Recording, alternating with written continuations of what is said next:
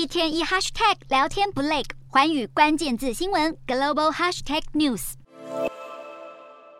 画面接连放映哈利与梅根一起跳舞、亲吻、拥抱的幸福生活。然而，随着影片气氛越来越不安，哈利说出一句：“No one sees what's happening behind the closed doors.” 画面忽然变成梅根掩面痛哭，还有一张威尔斯亲王威廉与妻子凯特表情冷漠、很盯着镜头的黑白照。这是哈利与梅根为他们的新纪录片首度公开的一分钟精彩片段预告。发布时间刚好挑选在哥哥威廉与妻子凯特访问美国的第二天，宣战意味相当浓厚。这部纪录片预计八日上架播出，不过还没有登上大荧幕就已争议连连。外界期待哈利夫妇会在片中大爆料王室兄弟闹翻的精彩内幕。一位王室消息人士透露，哈利与梅根刻意选择在哥哥八年以来首度访美的这一刻，大肆宣传纪录片，决裂之意不言而喻。另外，还有工作人员爆料，纪录片曾经一度因为哈利与梅根想加料，爆出更多资深王室成员的暗黑秘辛而延后上架，而且还跟哈利明年将推出的回忆录有许多不符之处，这也让影迷更加关注英王两位儿子的战争会不会因为这部纪录片一触即发。